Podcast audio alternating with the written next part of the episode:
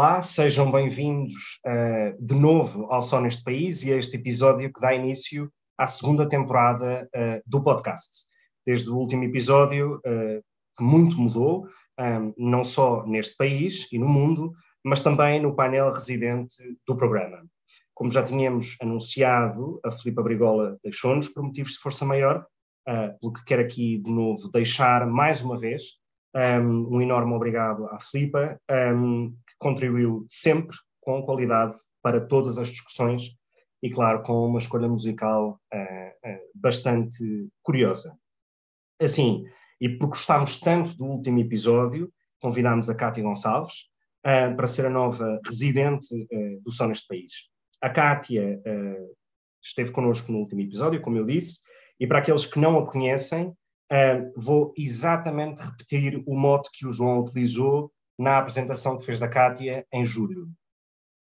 Abro uh, aspas, filha de trabalhadores fabris, feminista e socialista e é doutora em Biologia Molecular e Celular pela Universidade de Manchester. Volto, volto uh, aliás, digo já que não volto a repetir isto, uh, a introdução fica feita, um, e obrigado, Kátia. Uh, tenho a certeza que vai ser uma, uma, segunda temporada em cheio.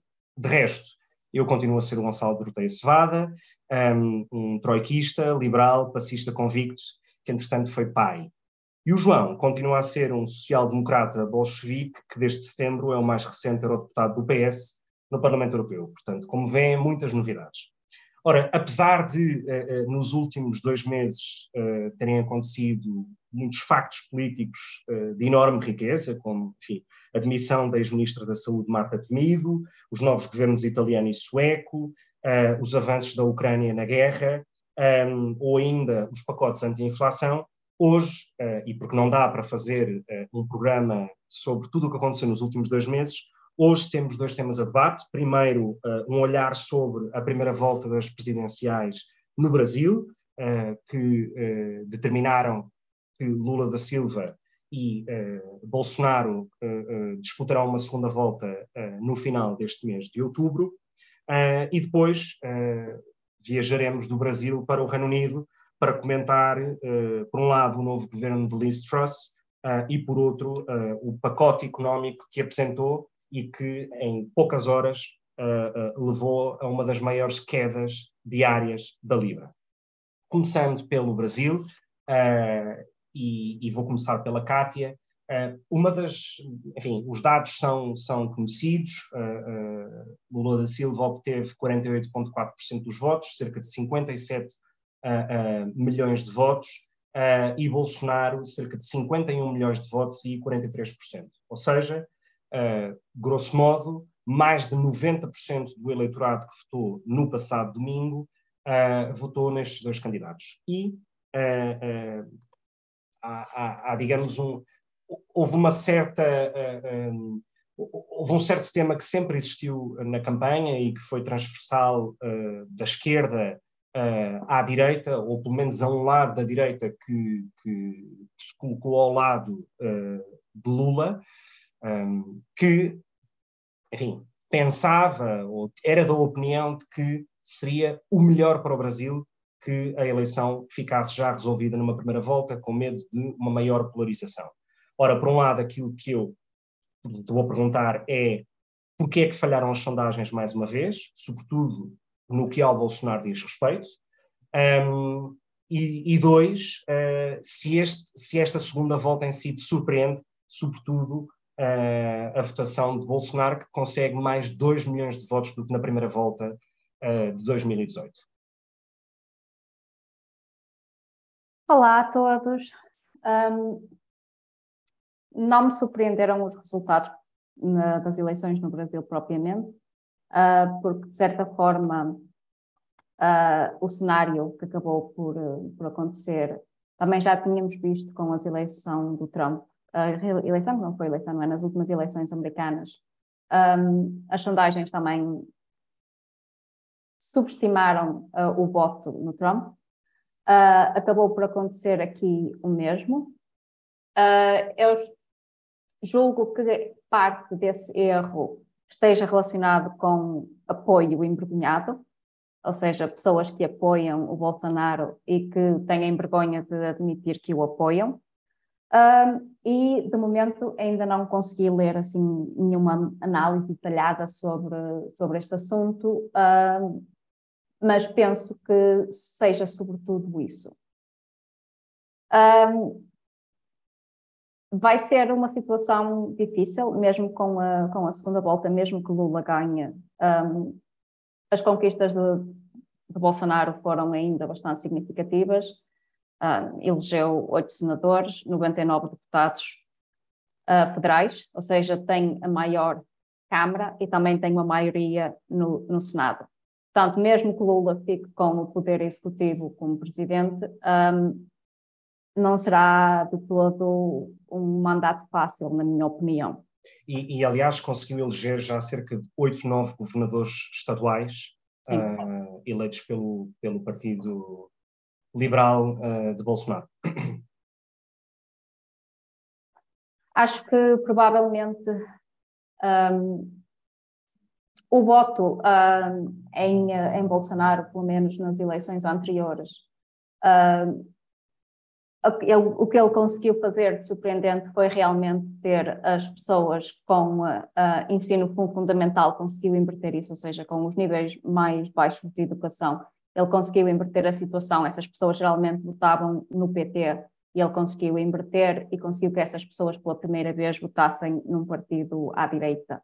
Um, é também óbvio que o voto do Bolsonaro é mais popular entre homens do, do que mulheres e, sobretudo, popular entre evangélicos. Sendo que nas últimas eleições, em 2018, ele obteve cerca de 70% de apoio entre os evangélicos. Um, acho que provavelmente seja uma falha da esquerda aí, mas também não sei propriamente como é que a esquerda iria apelar uh, aos valores conservadores dos evangélicos, porque não é uma agenda que propriamente alinhe com, uh, com os valores de esquerda.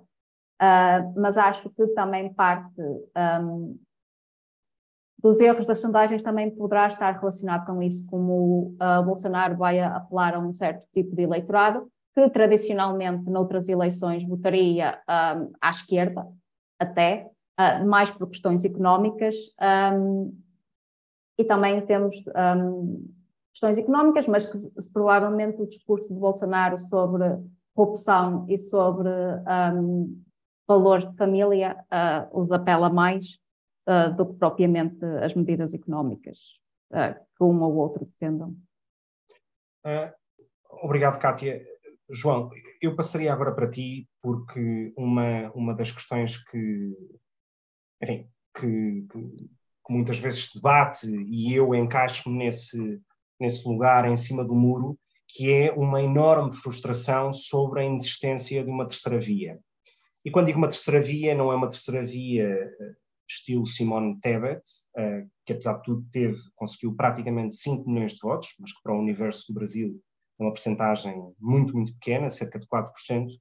Um, aquilo que eu pergunto é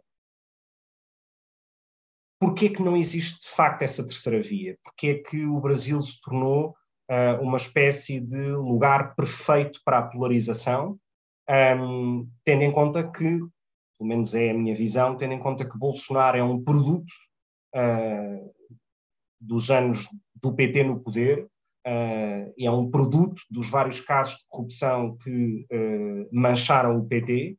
Um, e, portanto, sendo essa a reação, porque é que, de facto, a contra-reação ao bolsonarismo, que também é de veras compreensível, uh, enfim, uh, todo o desastre, todo o desastre uh, em termos de gestão da pandemia que ocorreu no Brasil, um, a, a, sua própria sua própria, o seu próprio desprezo com os valores mais, mais essenciais ou até processuais daquilo que é a democracia, que eu acho que é importante.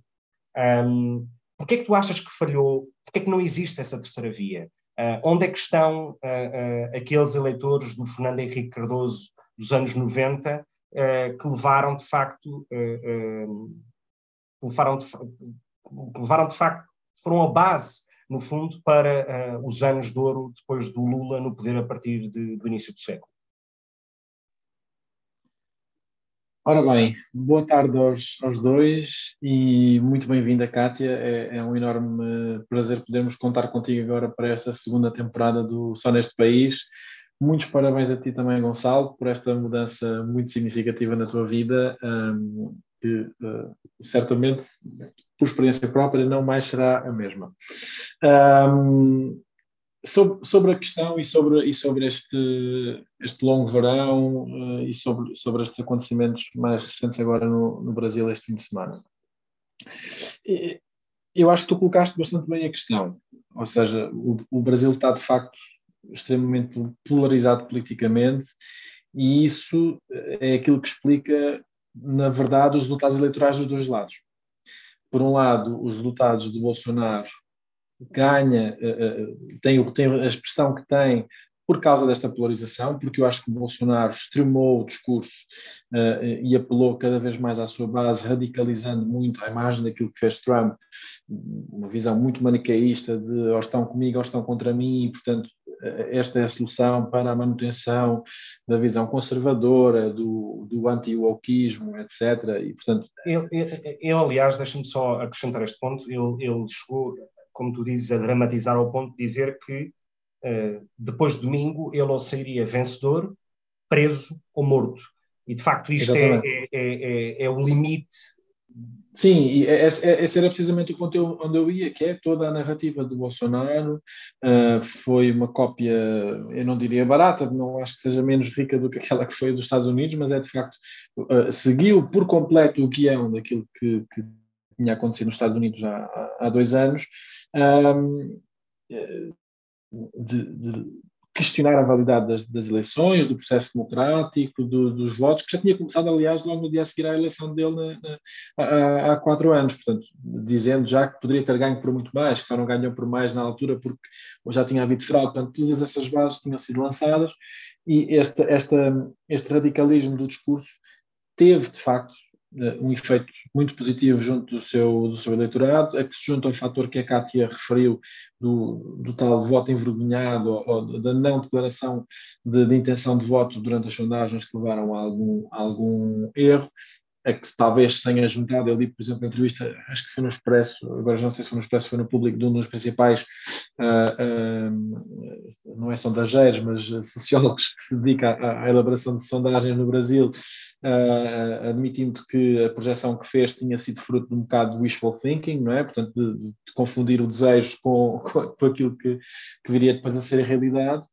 Um, e, portanto, teve resultados muito positivos para Bolsonaro, e, por outro lado, o campo da esquerda, que uh, se viu, de certa maneira, um pouco uh, órfã do, de, algum, de alguma maior consistência, talvez um pouco por causa daquilo que foram os anos de Dilma, o desgaste do PT, como tu disseste, durante o período de Lula e de Dilma, que que, que foi muito assolado por, por, muitos casos de corrupção uh, e que, portanto, provocaram algum desgaste e uh, alguma incapacidade de renovação dos protagonistas. Não obstante isso, não obstante isso, uh, eu acho que o Lula conseguiu, primeira coisa, pôr de certa forma de parte as acusações que tinham pendido sobre ele dizendo eh, fui libado e, portanto, não houve prova das, das acusações que me fizeram, uh, e, e, quase, eu acho que com alguma legitimidade, uh,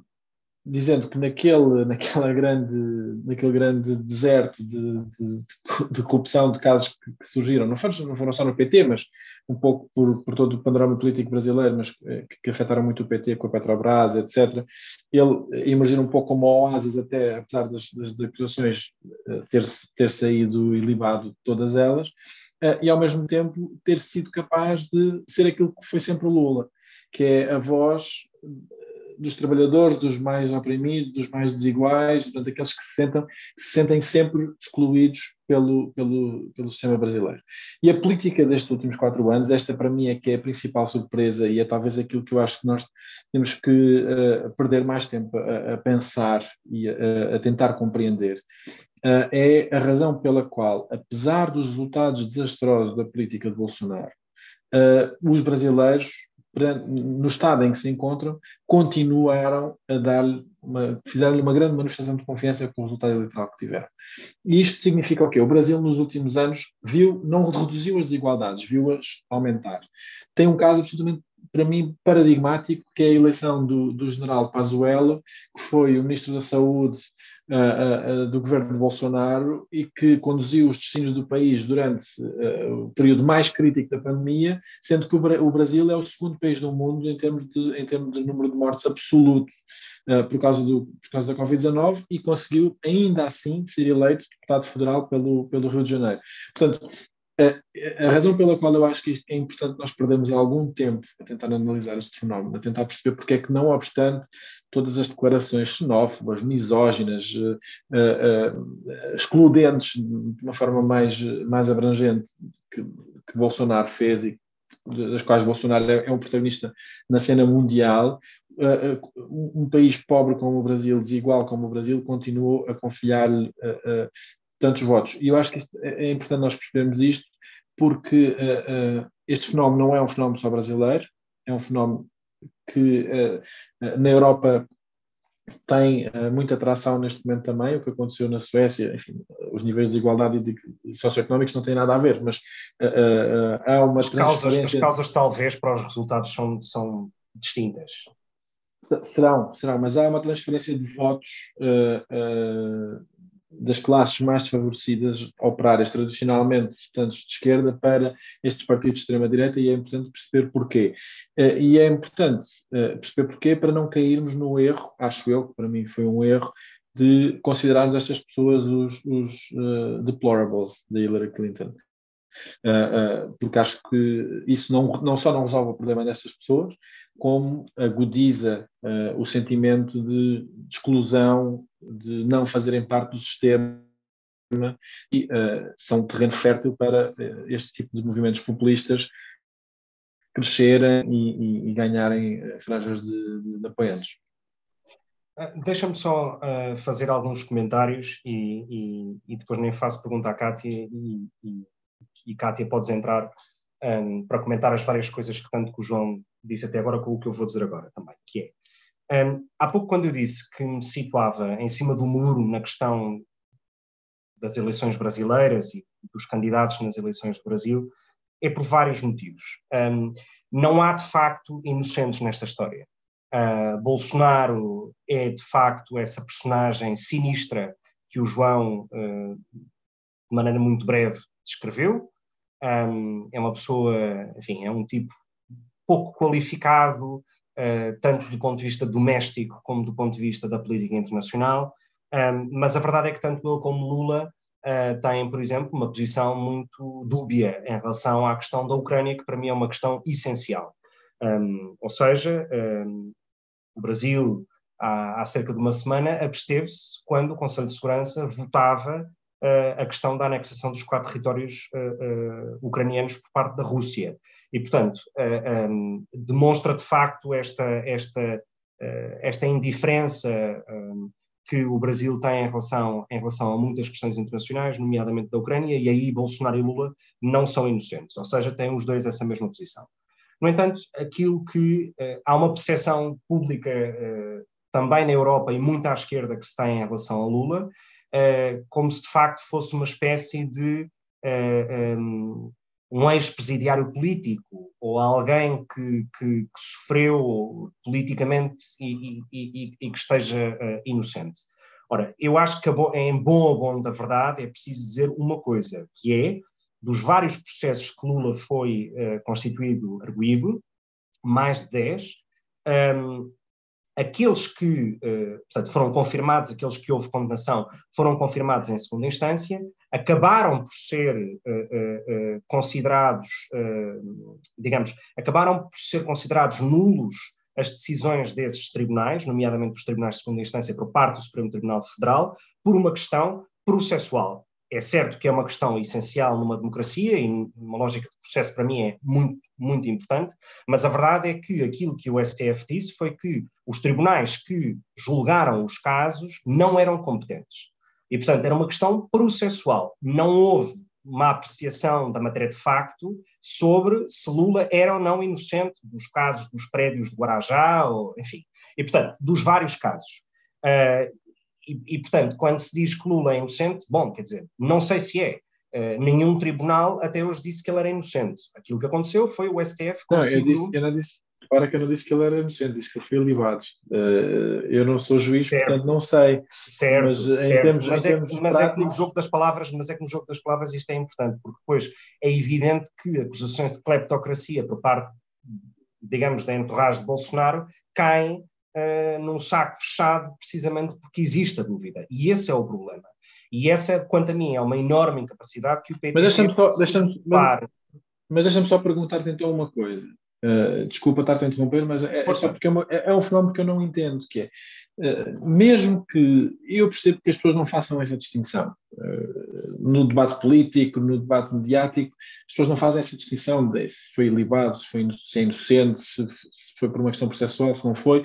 Quem o considerava culpado continua a considerá-lo culpado, quem o considera inocente continua a considerá-lo inocente. Não, mas eu estou a analisar factos, factos, Não, não, eu sei, eu sei, mas a minha questão é, como é que isso ajuda a explicar que as pessoas, os apoiantes do Bolsonaro, tenham votado em Bolsonaro por ser uma alternativa a um tipo que supostamente é acusado de ser corrupto, quando quer o Bolsonaro, quer a família toda, estão envolvidos, em, estão envolvidos em casos João, absolutamente rocambolescos. O mais possível, o mais possível. Uh, o, ato, o ato criminoso é exatamente o mesmo. Ou sim, mas no fundo é, é o mesmo. Teoria... Mas a dimensão não há comparação possível. Mas é a teoria o caso, do Trump o caso de, de, de, dar um, tiro, um tiro a alguém em plena quinta avenida e não lhe acontecia certo, nada. Mas é, é que o caso Lava Jato é, é em termos absolutos de, de, daquilo que foi desviado, é o maior caso de corrupção mundial ever.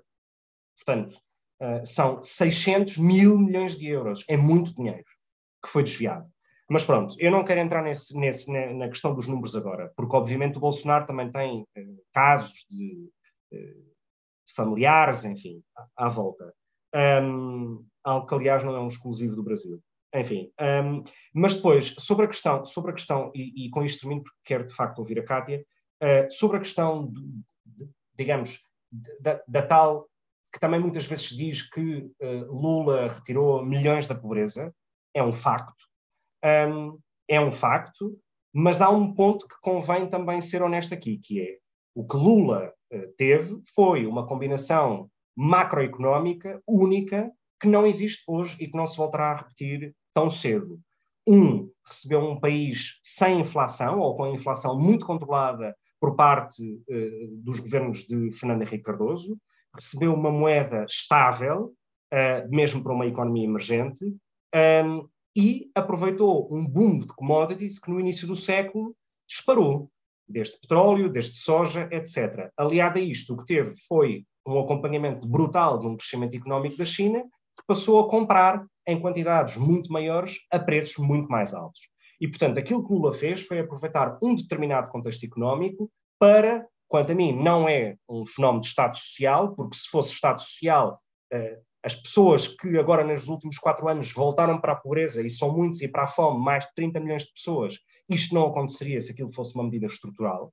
Portanto, aquilo que aconteceu foi uma espécie de Estado assistencial durante, o governo, durante os governos de Lula da Silva, porque aquilo não é Estado social. Uh, aquilo não foram, não foram criadas nenhumas bases minimamente estruturais para garantir algum tipo de Estado social no Brasil, que não existe. Caso contrário, tu não tinhas hoje mais de 30 milhões de pessoas a passar fome desde os últimos quatro anos. Um, e, portanto, tudo isto foi provocatório para ouvir a Kátia. Uh, feel free. Um, eu não acho que as políticas de Lula não tenham sido parte do Estado Social. O programa dele que ficou mais famoso foi o Bolsa Família, uh, mas ele fez outras coisas para além disso. Durante o mandato dele, o salário mínimo foi aumentado 74%. Um, houve várias políticas que foram postas em, em prática para ajudar os agricultores uh, pequenos e médios. Um, e esses agricultores, na altura, eram responsáveis por cerca de 60% da produção um, alimentar no Brasil. E, e, para além disso, houve também medidas de apoio à saúde pública em termos de, de acompanhamento de mulheres grávidas, de auxílio às crianças um, para tomarem as vacinas, ou seja, houve todo um conjunto de medidas que foram postas em prática e que nos últimos anos foram sendo mais ou menos erudidas, um, que possibilitaram tirar uh, aquele número incrível de pessoas da pobreza, não é? Um, e mesmo que, assumindo que isto foi tudo um golpe de sorte de Lula e que foi só uma conjuntura económica favorável, eu continuo a achar absolutamente impressionante que o Bolsonaro, em quatro anos, tenha conseguido atirar 40 milhões de pessoas para a, 40 milhões, não, 30 milhões de pessoas para, para a pobreza, porque nós podemos estar numa conjuntura económica menos favorável, mas o Brasil não deixou de ser um país riquíssimo em recursos. Um, ou seja, foram feitas diversas escolhas que, ao invés de minimizarem o risco das pessoas caírem em pobreza extrema, um, basicamente acabaram por ajudar a que caíssem em pobreza extrema e lá se mantivessem. Uh, e acho que, não, mesmo como portugueses e mesmo não vivendo no, no Brasil, as políticas de Lula foram um, pelo menos eu, enquanto estive na universidade, os estudantes brasileiros que chegavam com bolsas de mérito, muitos deles negros e mulheres e, e pessoas de, de, backgrounds eh, sociais completamente desfavorecidos, a quem lhes foi dada a oportunidade de estudar, uh, estudar a níveis de mestrado e doutoramento e mesmo em universidades internacionais, isso faz uma diferença brutal em termos do tecido social e de apoio, não é? Um, portanto, eu acho que foi muito mais do que, um, do que só uma conjuntura de sorte e acho que houve realmente um plano e uma ideia para um Brasil e para um Brasil mais justo e igualitário. Em relação à corrupção, tanto de um do que outro, eu não vou pronunciar se Lula é ou não culpado, ele foi libado, se os processos caíram por questões processuais, eu não li os, os, processos, não tenho acesso à evidência, não sou juíza nem advogada, um, mas é quase uma questão de o Bolsonaro é extremamente corrupto, a família dele é extremamente corrupta, uh, partindo do pressuposto que para algumas pessoas Lula seja corrupto também, bem o diabo escolha, não é? Mas uh, em termos em termos sociais e económicos, uh, eu não teria dúvidas entre escolher entre, entre Lula ou Bolsonaro. Eu prefiro um corrupto uh, ou um alegado corrupto que tenha programas que pensem em, na, distribuição de recursos do que alguém que é absolutamente misógino, racista, que não tem respeito absolutamente nenhum pela vida humana, que foi o que ficou bastante claro também durante um, a, a pandemia. Não, repara, eu concordo contigo uh, uh, nessa questão, nessa questão de, digamos, do mérito, do alcance das políticas que, Lula fez. Aliás, um, não deixa de ser curioso que o medo que existia no início do século dos mercados, dos investidores, etc., sobre o que seria um governo liderado uh, por alguém que era um sindicalista metalúrgico, caíram por terra, no sentido que, do ponto de vista prático, grande parte dessas medidas seriam consideradas de centro-esquerda de um partido trabalhista, enfim, normal, europeu. Eu concordo, aquilo que eu digo é que eu acho que o PT teve uh, uh, a oportunidade de ouro de mudar o Brasil, um, perdeu essa oportunidade e e comeu a maçã do pecado original da corrupção, que eu admito que seja algo muito sistémico e muito enraizado no próprio sistema eleitoral brasileiro, uh, dos caciques locais e dos favores e tudo mais, um, mas tinha de facto essa oportunidade uh, uh, e quanto a mim eu acho que a perdeu. mas, mas enfim, João, antes de passarmos ao, ao segundo tema de hoje, queres acrescentar algum, alguns pontos à questão do Brasil? Uh, sim, muito, muito, muito rapidamente.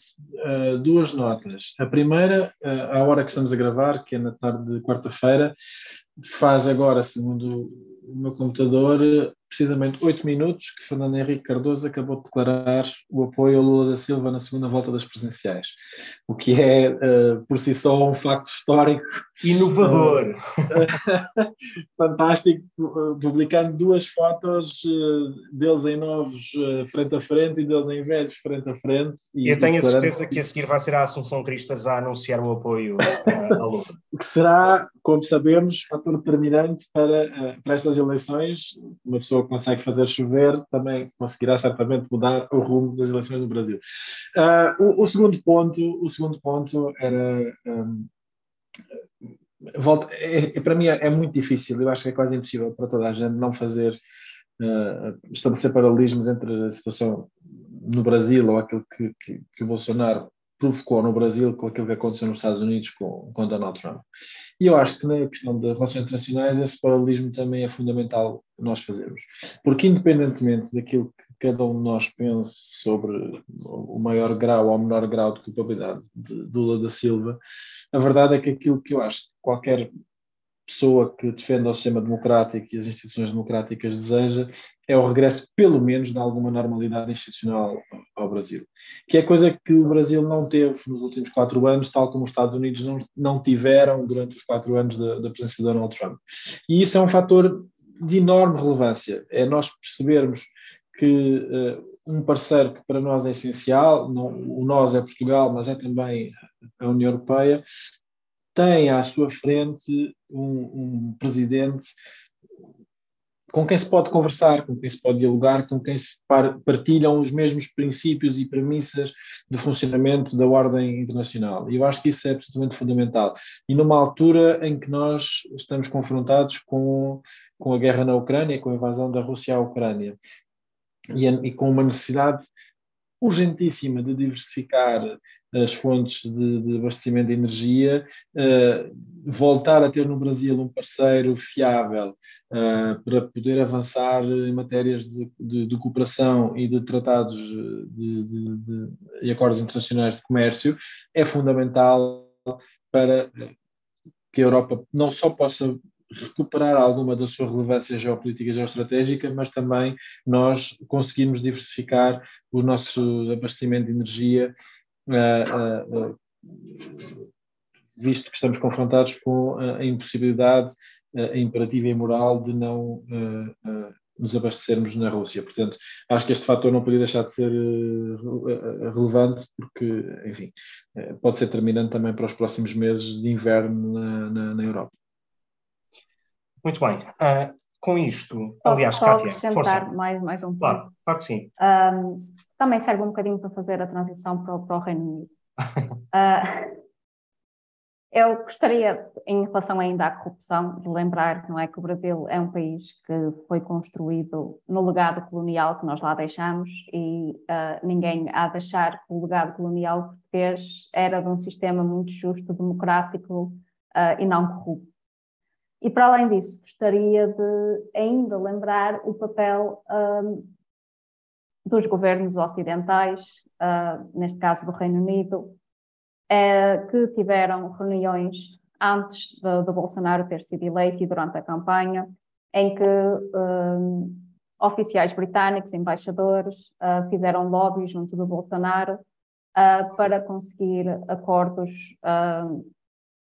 vantajosos para o Reino Unido e para as multinacionais AstraZeneca, BP e Shell. Um, e estas reuniões, na altura, foram polémicas exatamente porque o Bolsonaro é quem é e é um candidato que várias vezes uh, defendeu uh, de forma mais ou menos clara a ditadura, uh, a tortura, cujo o tratamento das comunidades indígenas no, no, no Brasil tem sido absolutamente horrível.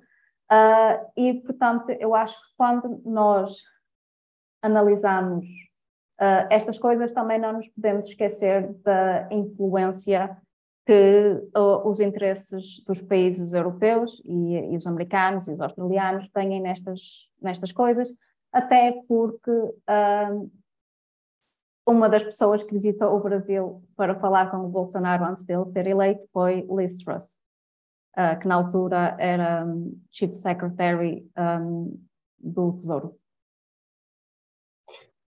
Bom, e com este, estes dados uh, passamos para, para o nosso segundo tema de hoje. Como eu disse no início, uh, viajamos agora do Brasil para o Reino Unido. Um, o Reino Unido que tem um novo governo, um, depois da, da, da, eleição renhida, mas quanto a mim muito pobre, um, para a sucessão de Boris Johnson. Uh, dois candidatos chegaram, de facto, a essa final, para a liderança do Partido Conservador, Rishi Sunak e Liz Truss. Aliás, dois membros do governo de Boris Johnson, com, uh, enfim, que acabou e que culminou numa vitória de Liz Truss.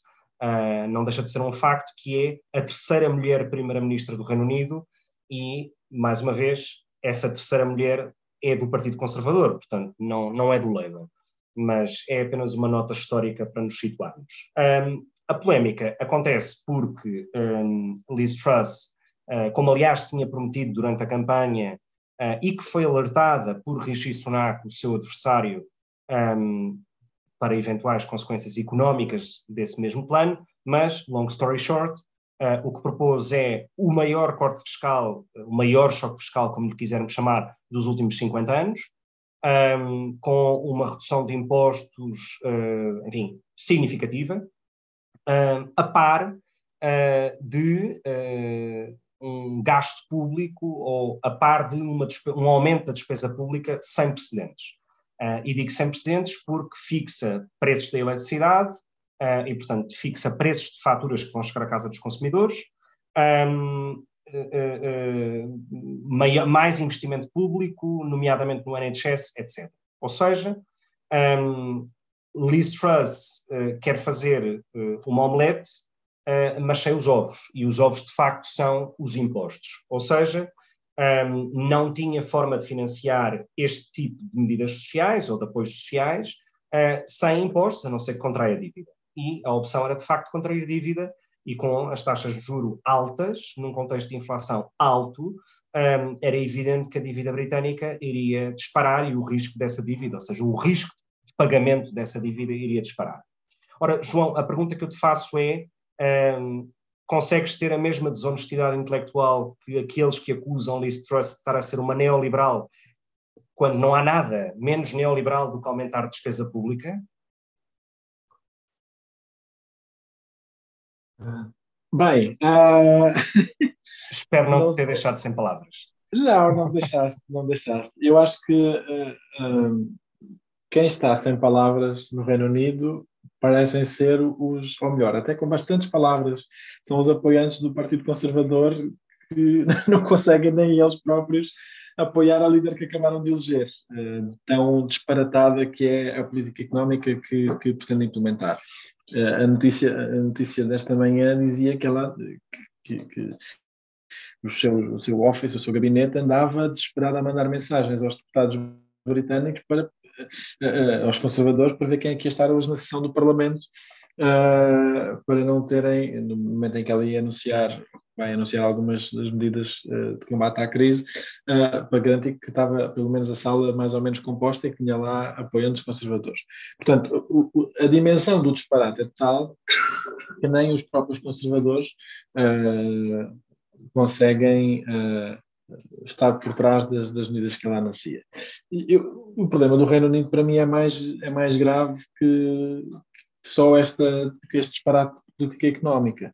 Uh, começou há, há, há, alguns anos com a tonteria do Brexit, uh, e aquilo que nós estamos a assistir hoje é, de facto, o definhar por completo daquilo que foi outrora uma grande potência económica europeia e mundial. O Reino Unido é hoje uma sombra daquilo que foi em termos de poderio económico, uh, isso é particularmente visível na Inglaterra,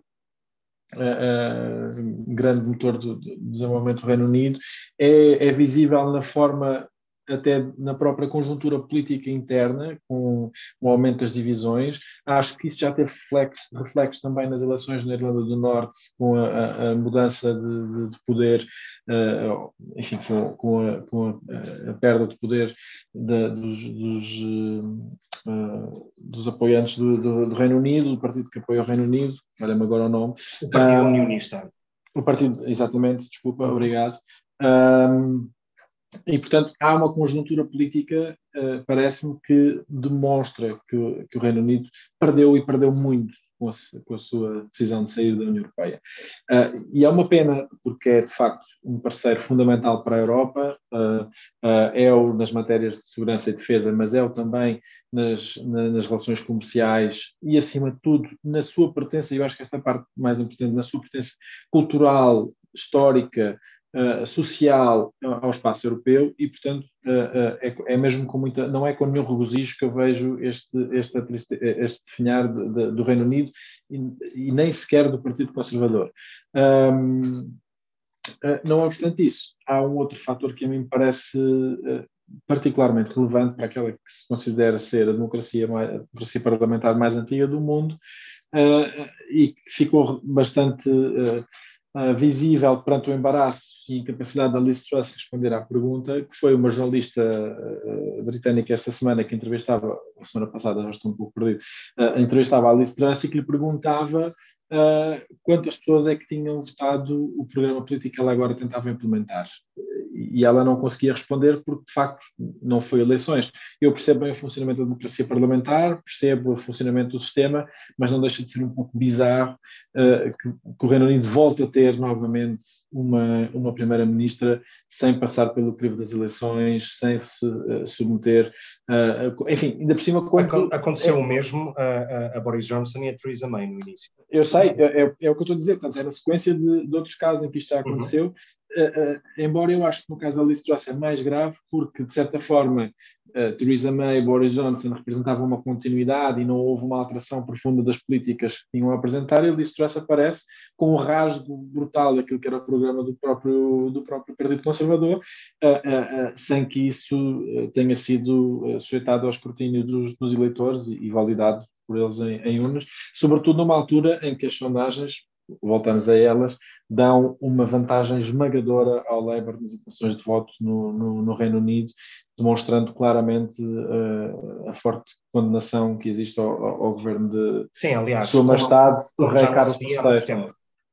Como já não se via há muito tempo, de facto, uh, uh, as intenções de voto no Labour dispararam talvez para níveis dos anos 90. é uma Sim. coisa que não se via de facto há décadas. Um, cortaste, cortaste, só, cortaste só a, minha, a, minha, a minha primeira oportunidade de poder, poder dizer Sua Majestade uh, Alteza Real Carlos III. Uh, ah, que é um facto, é um facto é, que, é, é, não podemos deixar de salvar. É, é certamente um defeito do dia, porque hoje celebram-se os 112 anos da República em Portugal e, portanto, uh, a minha veia republicana interrompeu-te antes de fazeres essa vénia ao novo monarca do Reino Unido. Mas, enfim. Kátia, a pergunta que eu te coloco a ti, um, e talvez vais perceber porque é que eu te vou colocar a ti essa pergunta, é, um, e, e, podes comentar, obviamente, uh, uh, depois a questão do disparate económico que, está, que estamos perante, não é? ou, ou em, em, frente, mas houve uma coisa que eu achei uh, muito curioso, e que isto vai até ao debate que nós tivemos no nosso último programa, da última temporada, que é o, uh, eh, um, digamos, o, o, o, Ministro das Finanças, uh, eh, um, o Ministro das Finanças uh, de Liz Truss, que é uma mulher, é negro, um, quase quarteng, e houve uma deputada do Labour, que entretanto já foi suspensa, que lhe chamou, entre aspas, super, superficialmente black. Algo assim. Ora, não deixa de ser curioso que, de facto, estamos perante um duo de minorias, em geral, as mulheres e, e uma minoria, neste caso, étnica, uh, que estão a propor uma mega revolução socioeconómica, um, e isso é posto de lado, ou, ou, os ou seja, se estas minorias fossem de esquerda, seria uma espécie de êxtase, êxtase enfim, como são do Partido Conservador, são superficialmente aquilo que são. O que é que te parece? É, é só porque isto parece-me tremendamente divertido. Bem, eu nunca diria superficially black, um, porque acho que é um bocado derrogatório, uh, mas também acho que já tinha deixado claro que, na minha opinião, apesar de eu ser bastante woke, uh, é que a classe económica prevalece sempre. Uh, a classe social, ou seja, o quão bem alguém está economicamente. E tanto quanto eu sei, posso estar enganada, porque eu, obviamente não, não, andei a ver o background de todos os, os ministros uh, do governo da Liz Truss, mas a ideia com que fiquei foi que todos eles podem ou não ser minorias étnicas, podem ou não ser uma mulher, uh, mas são pessoas que têm algum privilégio económico e que socialmente não se inserem nas classes sociais mais baixas. Uh, eu acho que isto é o que faz toda a diferença, porque obviamente que uma das lutas da esquerda é a inclusão, e essa inclusão tem uh, por base chamar a atenção para a discriminação, para o racismo, para a violência que certos grupos na sociedade sofrem. Uh, e, e, e, acho que não é, é difícil alguém neste, neste ponto negar que uh, as mulheres recebem menos, que as mulheres têm menos representação em cargos séniores, da mesma forma que as pessoas negras recebem menos, têm trabalho mais precário e têm menos representação em cargos séniores. Uh, mas isso, na minha opinião, não impede que partidos de direita tenham pessoas que, em teoria, no geral, a média dessas pessoas são pouco privilegiadas, mas há sempre gente privilegiada em todos os grupos. Uh, e eu julgo que, uh, neste caso, no Reino Unido, estamos perante, uh, estamos perante isso, não é? e em relação às três primeiras ministras terem sido mulheres, serem todas do Partido Conservador, eu tenho só a dizer que, na minha opinião, o Attlee, uh, que era do, do Labour e que foi uh, primeiro-ministro do Reino Unido a seguir a Churchill, uh, era muito mais feminista do que a Margaret Thatcher, a Liz Truss ou a Theresa May. Juntas, talvez. Juntas, sim. muito bem. Ainda contigo, Kátia, esta, esta questão um, económica que, que gerou tanta celeuma, um, teve que ver, como eu disse há pouco no início, com o facto de existir um, uma redução fiscal significativa e, portanto, que reduz automaticamente uh, a receita pública, mas, ao mesmo tempo, garantir uh, uma espécie de apoios sociais muito à esquerda muita gente, e, e, por isso, e por isso é que eu quero voltar a esta pergunta, muita gente tem apelidado tudo isto de neoliberal. Um, se é certo que, de facto, é muito liberal uh, uh, o, aquilo que está a acontecer do lado da receita, ou seja, uma redução drástica de impostos, uh, é tudo muito menos neoliberal, bem pelo contrário, a garantia de que existe, existem apoios sociais, de que o investimento público é feito, etc. Eu cheguei a escrever uh, sobre isto quando, há três ou quatro semanas atrás, foi, havia uma espécie de um draft do que iria sair e que me pareciam muito positivas as reduções fiscais para as empresas, benefícios fiscais ao investimento, etc., mas que me parecia um enorme disparate uh, querer uh, garantir o mesmo tipo de, de, investimento público à base de dívida uh, aqui. Portanto, aquilo que eu te pergunto é um, Onde é que tu achas que falhou aqui o plano? Porque, quanto ah, a mim, é claramente do lado da despesa. Tu provavelmente está do lado da receita. Eu acho que falhou dos dois lados, pessoalmente. Uh, nem sequer vejo como um, um, programa com grande foco em apoios sociais. Eu sei que já falaste no controlo do preço da energia, uh, mas estamos a falar de um controlo que é 2.500 libras de energia anuais. Uh, isso dá cerca de 280 libras em gastos energéticos por mês. Tudo bem que eles adicionaram um apoio de 400 libras uh, que vão ser pagas uh, em seis, um, em seis momentos, uhum. assim, entre outubro e março. Mas eu, com o salário que tinha que era na volta das 2 mil libras mensais, pagar 208 libras em custos energéticos é absolutamente ridículo. E para pessoas com salários mais baixos no Reino Unido, é literalmente tirá-los para a pobreza. Portanto, não acho sequer que as medidas em termos de controle do preço uh, do gás e, de, e, da eletricidade tenham sido suficientes.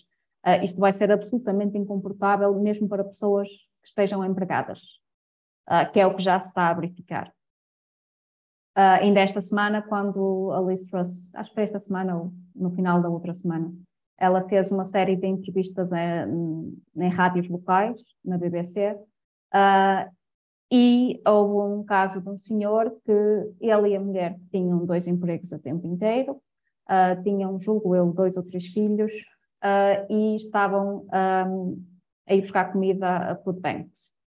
Ou seja, temos pessoas que mesmo antes uh, da subida do aumento dos preços da, da eletricidade chegar a estes níveis mais dramáticos, que já estão empregadas em necessidade extrema. Portanto, eu acho, muito honestamente, que aquilo que ela fez em termos uh, de apoios sociais não é suficiente e temos agora outro debate também em que os próprios membros do Partido Conservador são contra a Liz Truss. Uh, no Reino Unido, as pensões e um, as pensões e uh, os benefícios para as pessoas que tomam contra de outras pessoas, que eles uhum. chamam care allowance, uh, sobem sempre em linha com a inflação. E o Boris Johnson tinha se comprometido que os benefícios sociais ou as pensões sociais que são pagas em idade uh, em que a pessoa está em, pode estar em trabalho ativo, que iam seguir também, subir também eles indexados à inflação. A Liz Truss já voltou com, com isso atrás e agora está novamente a pensar sobre se vai ser assim ou não, porque tem tido oposição, mesmo de próprios ministros do, do, do seu governo, uh, ministros, ou neste caso, por exemplo, a uh, Chloe Smith, que é a secretária do, do Trabalho e das Pensões, uh, em que já uh, pronunciou-se contra isto, contra, ou seja, não subir o Universal Credit um, esteja, a subida não esteja indexada um, à inflação. Era também a proposta do Boris Johnson que uh, o Universal Credit estivesse indexado à inflação. Uh, e temos, por exemplo, membros históricos do Partido Conservador, como o Ken Clark, que agora já não é deputado, mas que foi deputado durante 50 anos, uh, que acha este plano económico uma autêntica palhaçada, uma estupidez, uh, e que uh, diz ele que isto, vou ler palavras dele, uh, é que a premissa do orçamento é que se fizerem cortes para os 5% mais ricos, esses 5% vão passar a trabalhar muito mais arduamente e que vão investir o dinheiro todo. E ele diz que uh, isto é o tipo de raciocínio que se poderia fazer num país da América Latina. Pronto, esta parte dele fazer a comparação com a América Latina acho um bocado insultuoso, mas... Com a América uh, Latina, certamente. pois. Uh, mas estávamos, uh, o, basicamente a proposta dela era de cerca de 70 milhares de milhão um, em débito para o Estado, em, em, em, débito público. Ou seja, cortam os impostos aos ricos, numa altura em que os pobres estão com dificuldades, Uh, e não há garantia absolutamente nenhuma que esses cortes em impostos a ricos se traduzam em criação de receita adicional ou em criação de trabalho ou que haja uma subida dos salários. Uh, porque. Mas, mas sabes que. É? Sabes que não deixa de ser curioso que, que fales dessa questão de, da indexação à inflação, uh, dessas tais pensões sociais, um, quer dizer, todos esses exemplos, incluindo Boris Johnson, que deste de facto eram a favor disso, um, demonstra que talvez Portugal e o governo de António Costa seja muito mais neoliberal uh, Sim, do, que esses membros, do que esses membros do Partido Conservador, porque com a não indexação das pensões há, há aquilo que a, a, lei diz.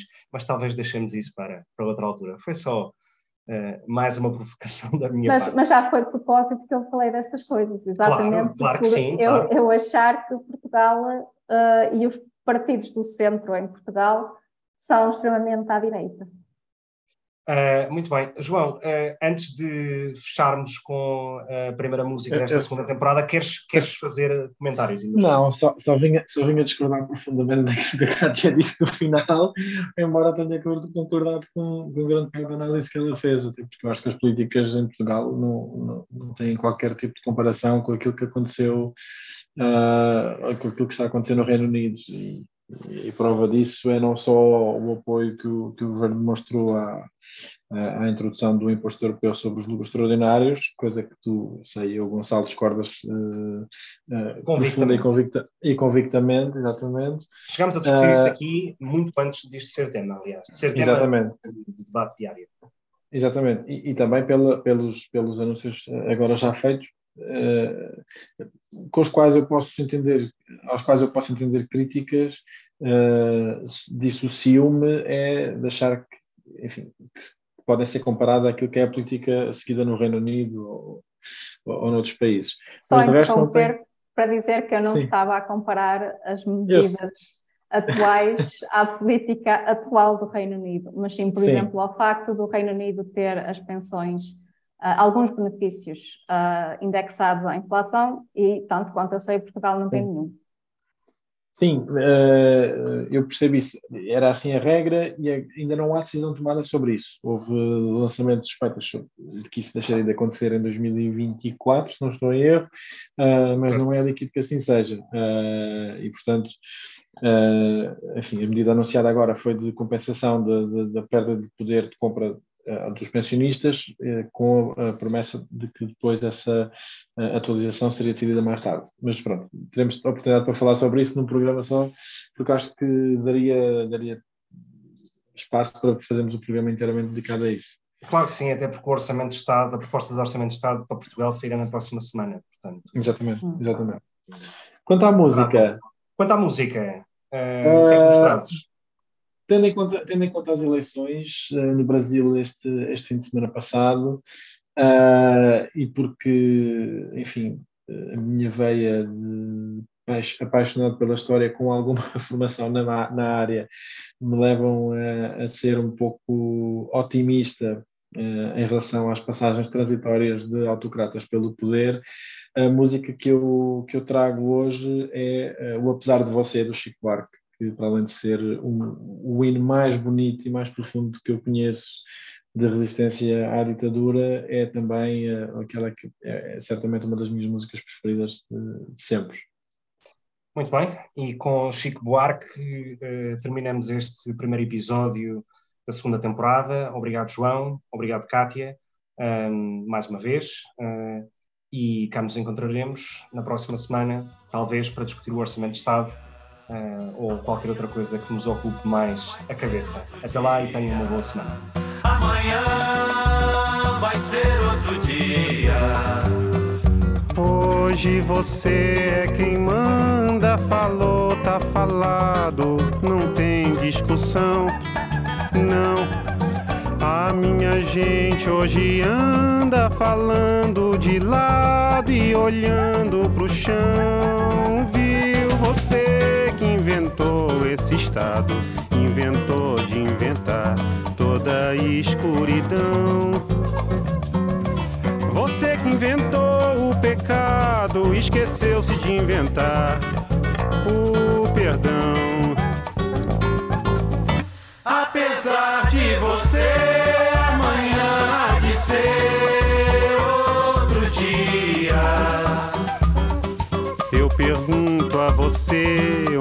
vai se esconder da enorme euforia? Como vai proibir quando o galo insistir em cantar? Água nova brotando e a gente se amando sem parar. Quando chegar o momento, esse meu sofrimento vou cobrar com juros, juro. Todo esse amor reprimido, esse grito contido, este samba no escuro. Você que inventou a tristeza, ora tem a fineza de desinventar. Vai pagar e é dobrado cada lágrima rolada nesse meu penar. Apesar de você amanhã ser outro dia, ainda pago pra ver o jardim florescer, qual você não queria. Você vai se amargar vendo o dia raiar sem lhe pedir licença. E eu vou morrer de rir que esse dia de vir antes do que você pensa. Apesar de você, apesar de